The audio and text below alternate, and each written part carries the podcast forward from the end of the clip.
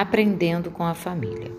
A família, geralmente, é o mais importante grupo social de uma criança.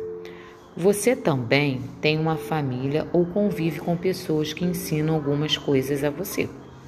A família é importante para proteger e cuidar da criança. Quando somos criança, dependemos dos adultos da família e de outras pessoas para fazer muitas coisas. Seus pais e avós fazem parte da história da sua família. Eles também foram crianças e têm muitas histórias para contar.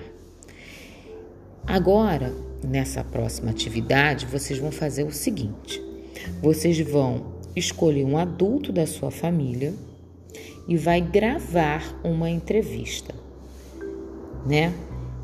E vai fazer da seguinte forma: vai apresentar quem é o entrevistado e vai perguntar como ele costumava brincar na infância, que lugares ele frequentava, como ele fazia de modo diferente do que você faz agora que, né? O que ele fazia diferente do que você faz agora.